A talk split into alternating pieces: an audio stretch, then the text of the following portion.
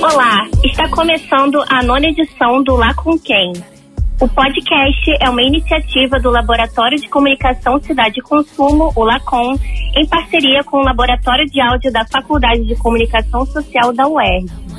A proposta é trazer convidados interessantes e talentosos para um debate sobre comunicação, cidades, consumo, mega eventos, mobilidade urbana, entre outros assuntos socialmente relevantes. Essa série especial será apresentada por mim, Débora Galziski, coordenadora técnica do LACOM e pesquisadora em comunicação. Nesse episódio, damos continuidade à série Consumo na Pandemia, onde traremos discussões sobre as implicações da Covid-19 nas nossas relações e atividades, especificamente aquelas relacionadas ao consumo. O tema de hoje é compras no Instagram durante a pandemia. Segundo o portal de notícias G1, o faturamento das lojas online cresceu 47% no primeiro semestre deste ano, em comparação com o mesmo período do ano passado. Esse número foi considerado o mais alto em 20 anos, de acordo com o levantamento da Ebit Nielsen. A pesquisa mostra que cerca de 7 milhões e 300 mil pessoas fizeram sua primeira compra online em 2020. Para debater o tema de hoje, temos duas convidadas especiais. Já adianto que estamos muito felizes com a presença de vocês. Está aqui conosco a professora e pesquisadora Carolina Terra. Olá, Carolina, tudo bem? Oi, Débora, tudo bem? É um prazer estar aqui no podcast com vocês. Obrigada pelo convite. Carolina é pós-doutora, doutora e mestre pelo Programa de Ciências da Comunicação da Escola de Comunicações e Artes da USP e graduada em Relações Públicas pela Universidade Estadual Paulista. Carolina também atua como consultora de mídias sociais, professora na Universidade Casper Libero e professora também nas pós-graduações da USP, ESPM e FIA. Também convidamos para estar aqui conosco a professora e profissional de marketing, Júlia Ortman. Tudo bem, Júlia? Tudo bem, gente. Prazer estar aqui conversando com vocês. Júlia é graduada em design pela PUC Rio MBA em Marketing pela SPM e Master em Neurociência do Consumidor também pela SPM. Ela é consultora em estratégia de marketing na Ortman Brand Performance, sua empresa de consultoria, auxiliando agências e empresas em projetos de planejamento de marketing, performance, estratégia de conteúdo e monitoramento. Júlia também é profissional de marketing sênior na corretora Ativa Investimentos e professora no Instituto Brasileiro de Neuromarketing IBMEC, FGV, ESPM e na M2BR. Vamos então começar o nosso papo. Carolina e Júlia, como vocês duas veem a relação dos usuários com as redes sociais durante o período de pandemia que estamos vivendo? Vocês acham que houve alguma mudança na forma como consumimos os conteúdos das marcas e empresas? Olha, Débora, eu acredito que houve um, um, aumento né, de acessos e de tempo despendido das pessoas nas redes sociais e na internet como um todo, isso para quem já tinha acesso. Né? Para quem não tinha, aumentou um pouco mais a vala social, que infelizmente a gente observa também nesse sentido. É, então, as pessoas confinadas é, passaram a ficar mais tempo online, mais tempo consumindo online, mais tempo é, consumindo todo tipo de, de, de conteúdo, informação, entretenimento, relacionamento e por aí vai. É, com certeza, concordo. E se a gente olhar para quem está dentro das redes sociais, é, pela primeira vez aconteceu o que todos nós já imaginávamos, né, que era a, ampliar a liderança do Instagram em relação ao Facebook, né? O, o, Instagram finalmente conseguiu passar aí o Facebook em termos de interação, por exemplo, ele foi quase 19 vezes maior aí do que o Facebook entre esse período em que a gente está em pandemia. É, tem um estudo até bem legal do B9 que fala sobre isso, em parceria com a Social Bakers. Quem quiser depois escutar um pouco mais, ver um pouco mais sobre isso, é legal. Mas, sem dúvida, a vala social que nós já estávamos se ampliou é muito, né? Então, quem estava ali dentro aumentou, né? E quem não estava ali agora é que não está mesmo, porque não só no segmento, né? Enfim, de educação, por exemplo, como uma série de segmentos, a gente percebe essa, essa disparidade aí mais explícita. Bom, o Instagram é hoje, sem sombra de dúvidas, uma das maiores plataformas de negócios da internet. Uma pesquisa recente da Panorama Mobile Time, Opinion Box, apontou que o Instagram Direct, ferramenta para envio de mensagens privadas dentro da plataforma, atingiu um número maior de usuários que o Facebook Messenger no Brasil. Atualmente, segundo esse estudo, o Instagram está instalado em 81% dos celulares brasileiros. No uso comercial, o Instagram só fica atrás do WhatsApp, que, aliás, é um aplicativo particularmente muito usado aqui no Brasil. Além disso, o Instagram agora tem uma ferramenta de compras dentro da plataforma. Como vocês duas percebem essa relação mais próxima dos consumidores com as lojas e marcas no Instagram? Bom, as marcas sempre utilizaram as redes sociais para se comunicar, né? A diferença foram as funcionalidades atribuídas dentro de cada rede social. Então, o Facebook Shopping, por exemplo, que veio antes desse ambiente de marketplace aí do Instagram, já auxiliava as empresas a se comunicarem lá dentro. Então, a, a relação entre marca e rede social sempre aconteceu como uma plataforma de venda. Claro que se a gente tem uma tendência maior por pessoas, principalmente mais jovens, e um certo crescimento aí da base, de amadurecimento da base no Instagram acontecendo, é natural que as empresas por si só também busquem mais ainda essa rede social para manter um contato de proximidade. Então, eu acho que o fenômeno, né, Instagram estar mais presente no dia a dia dessas empresas é muito óbvio dentro dessa lógica aí de consumo que já existia dentro das redes sociais. Então, imagino que a gente vai cada vez mais ver mais marcas ali dentro e que a gente não deva ficar só presa a essa relação Instagram e marca, porque daqui a pouco pode ser que outra rede social tome a frente aí dessa tendência. E acho que vale adicionar o que a Júlia falou também, é, que os consumidores eles depositam uma confiança né, na, na, nas organizações que têm os seus perfis nas mídias sociais. Né? Mas acho que para a organização em si, para as lojas, para as marcas, não basta só estar presente, ela tem que ter uma estrutura de atendimento, ela tem que ter uma estrutura de pós-venda, né, e que vá atender essas pessoas nos canais em que elas acionaram as, essas marcas, essas lojas. Então a gente vê grande parte dos problemas da pessoa, ela visualiza aquele produto pelo Instagram, ela realiza a compra e na hora que ela quer reclamar ou do processo de entrega ou do produto em si, é, ela é direcionada talvez para um e-mail ou para um 0800, etc. E, tal, e isso acaba também é, irritando e prejudicando né, a imagem que essas pessoas têm dessas, dessas marcas presentes nas, nas redes sociais. E eu concordo também muito com a Júlia quando ela fala que não dá para a gente colocar todos os ovos na mesma cesta, né? Embora o Instagram seja hoje é, uma plataforma de mídias sociais com extremo destaque, a gente vê que tem outras que estão correndo é, pela beirada e que estão também é, se destacando. Né? A gente vê, por exemplo, o público é, jovem bastante afeito ao TikTok, que ainda não tem um, um, processo de monetização e, e, tudo mais, mas a gente já vê também que tem marca lá dentro. Então, acho que é importante para principalmente quem trabalha é, com comunicação nas marcas é, se atentar para as mais diversas plataformas, onde é que a tua audiência está presente, de que forma você vai se expor no ambiente das redes sociais é, e ter estrutura para isso, né? Porque se você não tem estrutura para isso, você coloca em xeque ou cai por terra toda a tua estratégia de presença, de engajamento e de visibilidade. É verdade. E uma questão interessante que vocês duas falaram é que as marcas hoje elas se preocupam muito na venda, mas não no pós-venda, né? Se o usuário tem, tiver algum problema, como é que ele entra em contato com a marca, né? Porque só vender é, não basta, né, hoje em dia. Exatamente, né? Tem que ter, a, tem que ter o, o, depois também, né? Na verdade, você tem o antes, o durante e o depois, né? De todo esse processo de, de vendas aí. Com certeza, concordo com vocês e a gente precisa sempre estar pensando naquela famosa jornada do consumidor, né? Acho que é ela que tem que nortear, eu gosto de explicá-la sempre como um fio condutor para qualquer atividade em qualquer canal de contato, né? E na jornada do consumidor a gente não pensa só no momento de iniciar essa relação, né? E sim no momento de manter essa relação e utilizar essa manutenção para, inclusive, adquirir outras pessoas, né? Agora a pergunta é para Júlia. Júlia, no ano passado você escreveu um artigo chamado Por que é tão desafiador realizar um planejamento de marketing no mercado brasileiro? No artigo você afirma que somos uma geração hiperconectada e estamos aprendendo a gerar oportunidades de negócio em um mercado com DNA fortemente empreendedor. Para você, quais são as dificuldades e vantagens enfrentadas pelos empreendedores que se aventuram no meio digital? Olha, acho que a gente tem aí vários pontos e alguns deles a gente já até falou aqui, né? Nessa fala anterior aí da Caroline. É, eu acho que a gente primeiro tem uma, uma um ponto muito importante que é separar um pouco o que é estratégico do que é tático, sabe?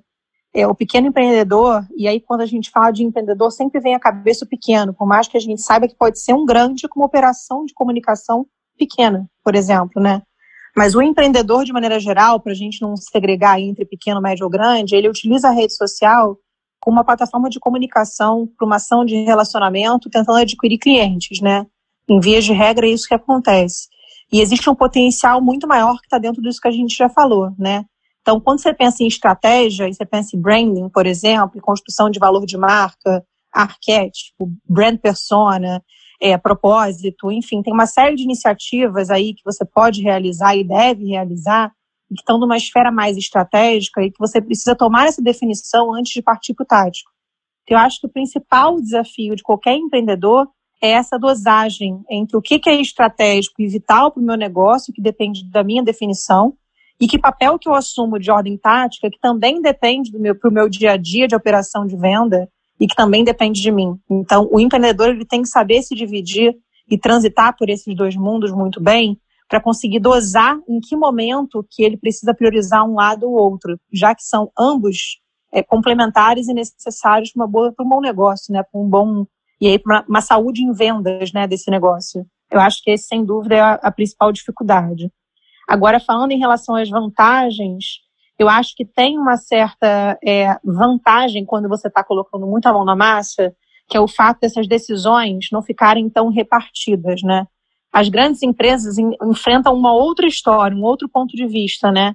Que é uma, uma certa, um top-down ali, né? Que é quando vem aquela pessoa lá de cima, sei lá, o presidente fala, eu quero que seja assim porque eu quero ir ponto final, né? Então, essas escalas de decisão que acontecem em grandes empresas podem ser muito descentralizadoras para que você consiga um norte operacional ou pelo menos um norte tático ali, sabe? E acho que a vantagem do pequeno empreendedor é porque, de fato, para o bem ou para o mal, a definição está centrada no desejo dele, né? E aí, de novo, não estou falando pequeno em relação à pequena empresa, em relação à operação em si, né? Então, eu acho que isso é uma grande vantagem, assim, uma enorme vantagem porque em ambos os casos, em pequenas, médias ou grandes empresas, o passo a passo ali do bom plano de negócios vai ter que acontecer, né? Então, eu acho que essa, essa descentralização pode ser muito negativa quando tem essa quantidade de gente decidindo pela empresa, assim como pode ser uma enorme dificuldade estar na posição de ser o único decisor se você não souber medir muito bem esses dois papéis aí, estratégicos e táticos. Então, eu acho que empreender em, em vias de regra é sempre um grande desafio. É verdade. E no caso das pequenas marcas no Instagram, por exemplo, uma coisa que a gente percebe é que a pessoa às vezes faz um produto e ela planeja a comunicação também no Instagram, mesmo às vezes não sendo formado na área, é uma coisa muito de feeling, né? É, e por um lado é uma coisa difícil, né? Porque a pessoa tem que pensar ali em várias frentes diferentes. E isso tem exatamente a ver com esse papo que a gente falou antes, que é a persona, né? Você não pode planejar a comunicação no Instagram sem entender se o Instagram serve a sua estratégia. Um bom mapa de canal, ele pressupõe você se distanciar de ser você o que compra no Instagram, para entender se o público que você quer atingir, né? E aí a gente pensa em vários percentuais de público, né? Target, cluster, enfim. É, é, é mais sobre você olhar para a rede social e entender Aqui ela vai servir a sua estratégia, quem você quer atingir que está lá dentro, e aí sim criar uma comunicação engajadora, do que o oposto, você criar um conteúdo para o Instagram. Acho que o grande erro da história é esse, é você achar que você deve criar um conteúdo para o canal digital, não que o canal digital serve a uma, a uma etapa aí da, da, da sua estratégia de conteúdo. É verdade. Agora a gente vai falar um pouquinho sobre a questão do público também, do Instagram. Carolina, Hoje, segundo uma pesquisa da Global Web Index de 2019, 54% das pessoas decidem uma compra com base nas recomendações de influenciadores digitais. E você tem um estudo bastante significativo sobre a relação entre comunicação e relações de consumo. E um dos conceitos que você discute é o de usuário mídia. Você poderia falar um pouco sobre esse conceito? Legal, Débora. Usuário mídia foi um conceito que eu criei lá em 2010, né, quando eu estava no, no processo do doutorado. E basicamente consiste no usuário produtor de conteúdo, usuário que se torna um canal de mídia. Qualquer pessoa com acesso à internet, com acesso às redes sociais, é um potencial produtor de conteúdo. Né? Agora, para a gente efetivamente se destacar e virar, por exemplo, um influenciador digital, a gente tem que atingir um nível de produção e de curadoria de conteúdo diferente do, do usuário comum. Né? Basicamente, é, é, é, é, isso que diferencia um usuário mídia de um, de um influenciador digital. É, a gente tem visto aí nos últimos tempos é, muitas pesquisas nessa seara de marketing de influência mostrando que as pessoas acabam tomando decisões de compra a partir de recomendações dos influenciadores. E isso tem se dado também porque parte da, da, das pessoas também passou a, a, estar desacreditada dos formatos tradicionais de publicidade, que são aqueles formatos interruptivos. Então, a partir do momento que é uma conversa entre pessoas, entre alguém que você admira, que você segue, que você quer acompanhar aquele conteúdo, ainda que seja um conteúdo mais comercial, aquilo tem mais legitimidade, mais endosso do que a própria organização falando bem dela, dela mesma. Né? Então, acho que é, esse dado dessa pesquisa que você apresenta vem um pouco nesse sentido, né? das pessoas confiando em outras pessoas, sejam elas pessoas comuns, um usuário mídia, né?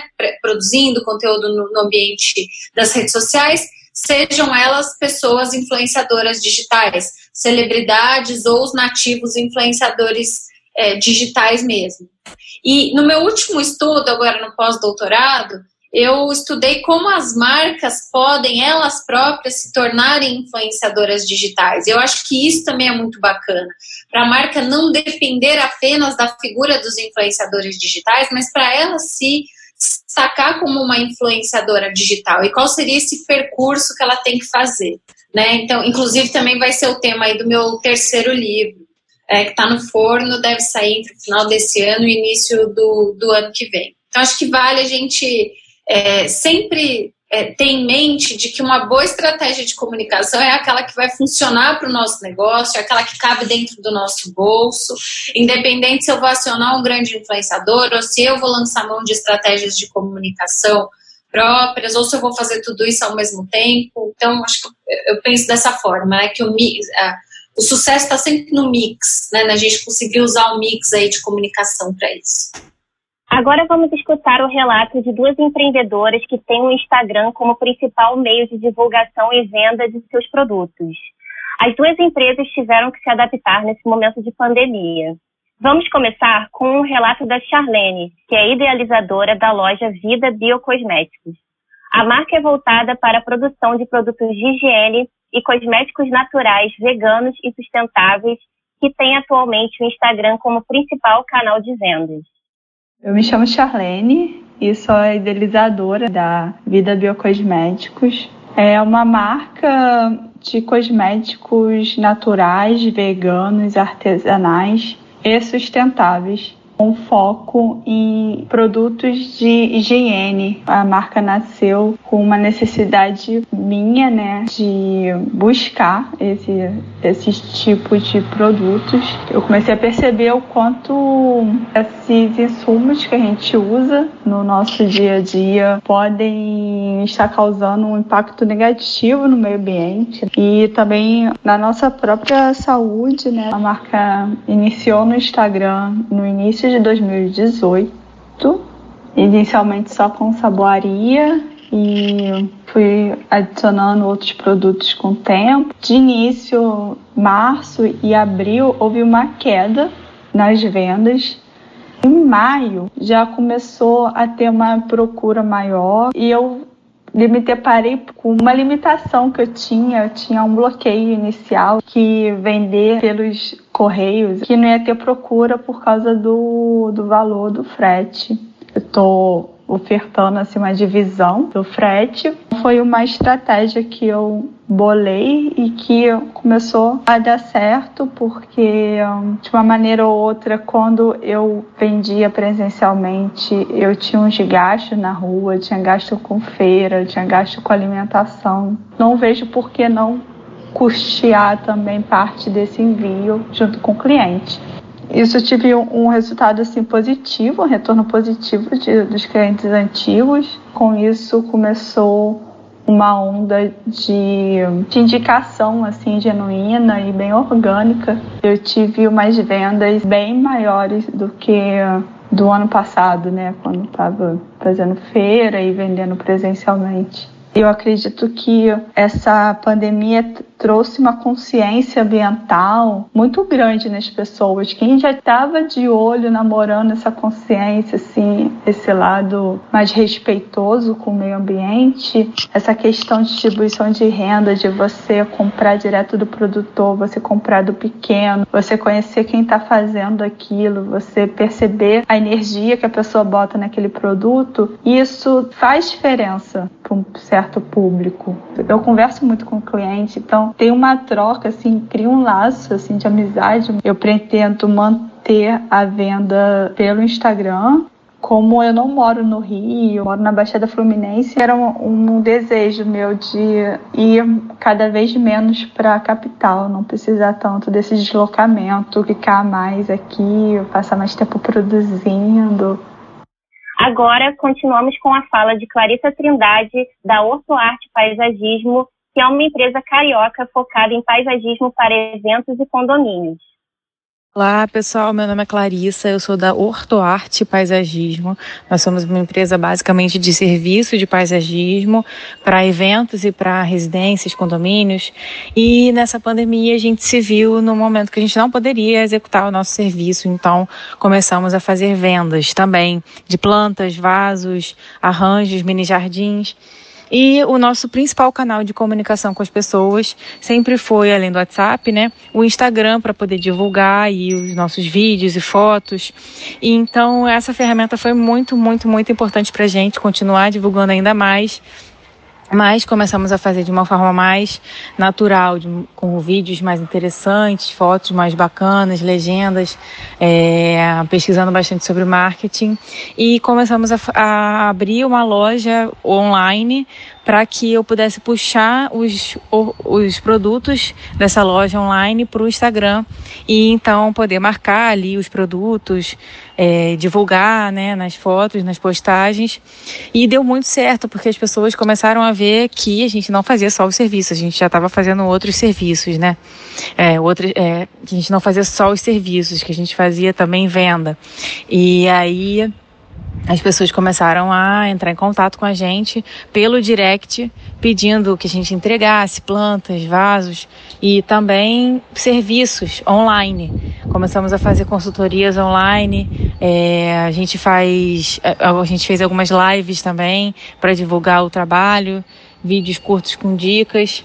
E é basicamente isso. O Instagram é muito importante para nossas vendas, não só para divulgação, mas também para o contato direto com o cliente e fechar negócio através do direct. Bom, escutando o relato dessas duas empreendedoras, percebemos que o Instagram hoje é importante não só para a divulgação das marcas, mas também para um contato mais próximo com os clientes.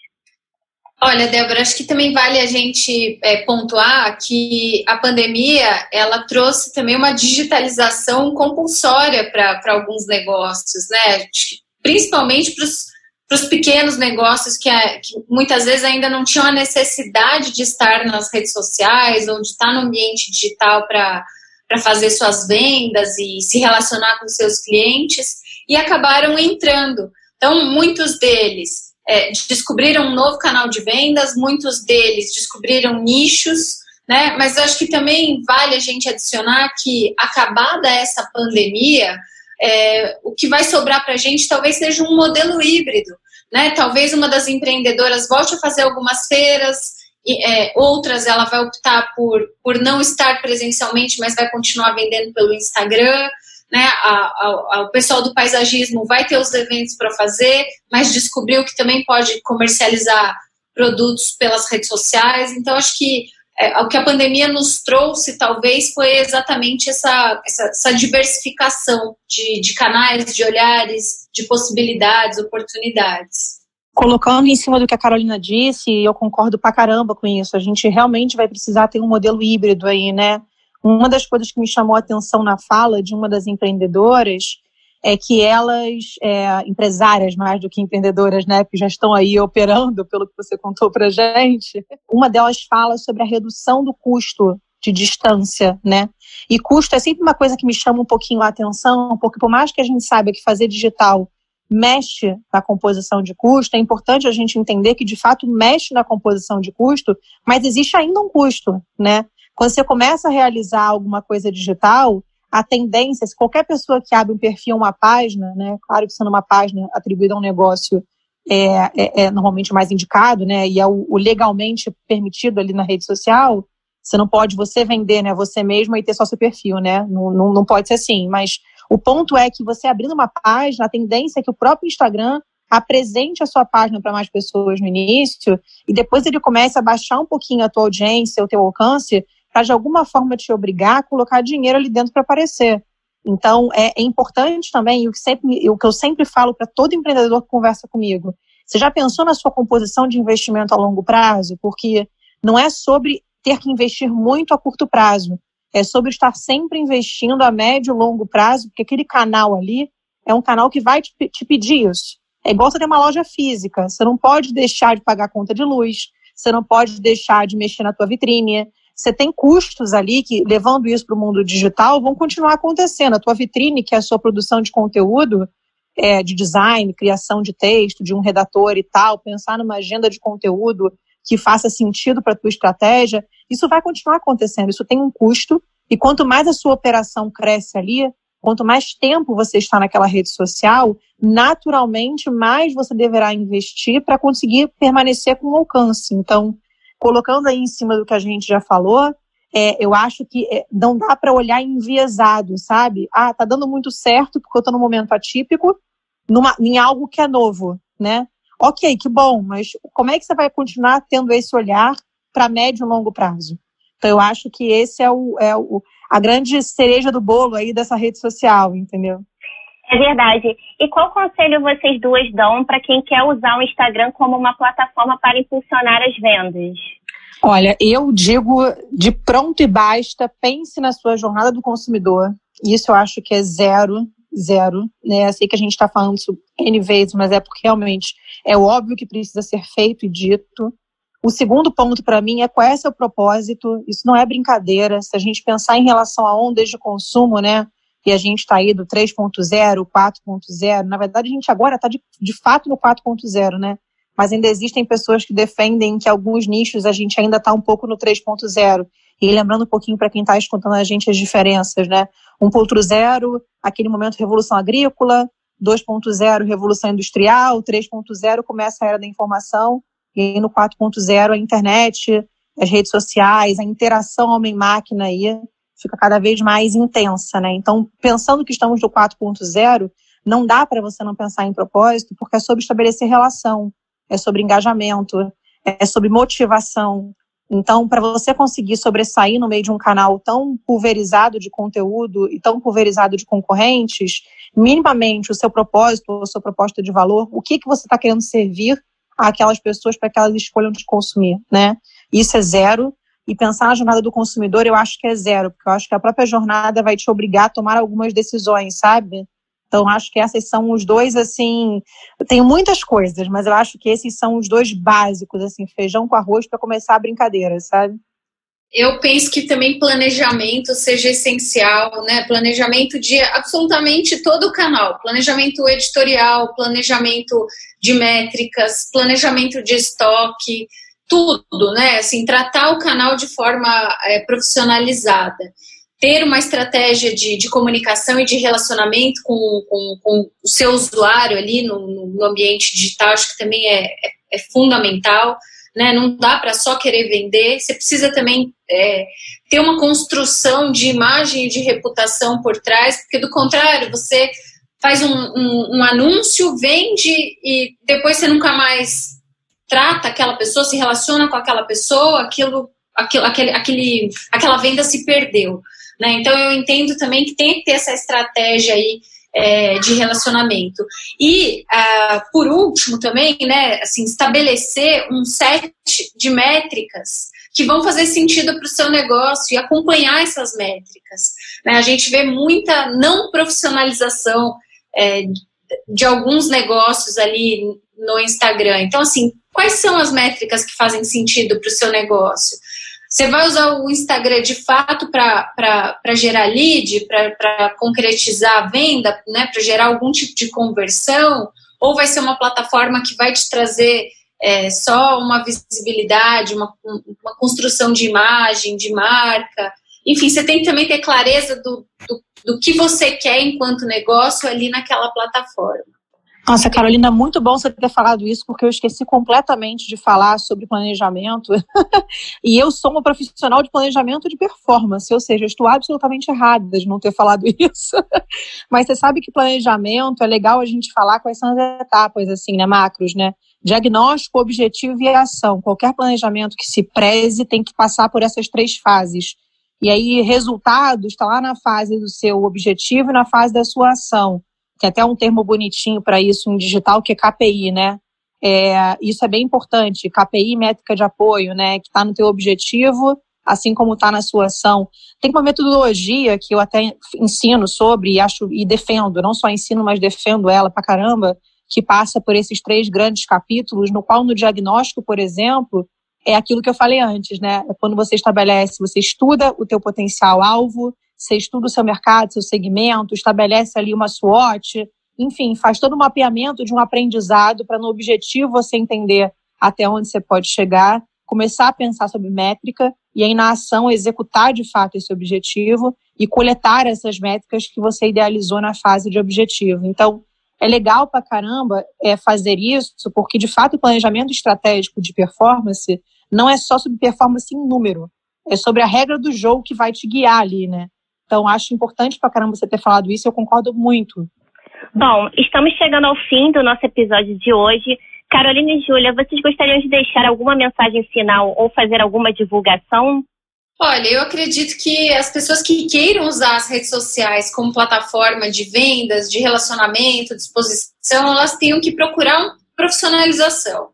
Né? Assim como para abrir uma loja física você precisa de, de processo, de método e de uma de uma série de questões de, gerenciamento, a rede social eu penso da mesma forma.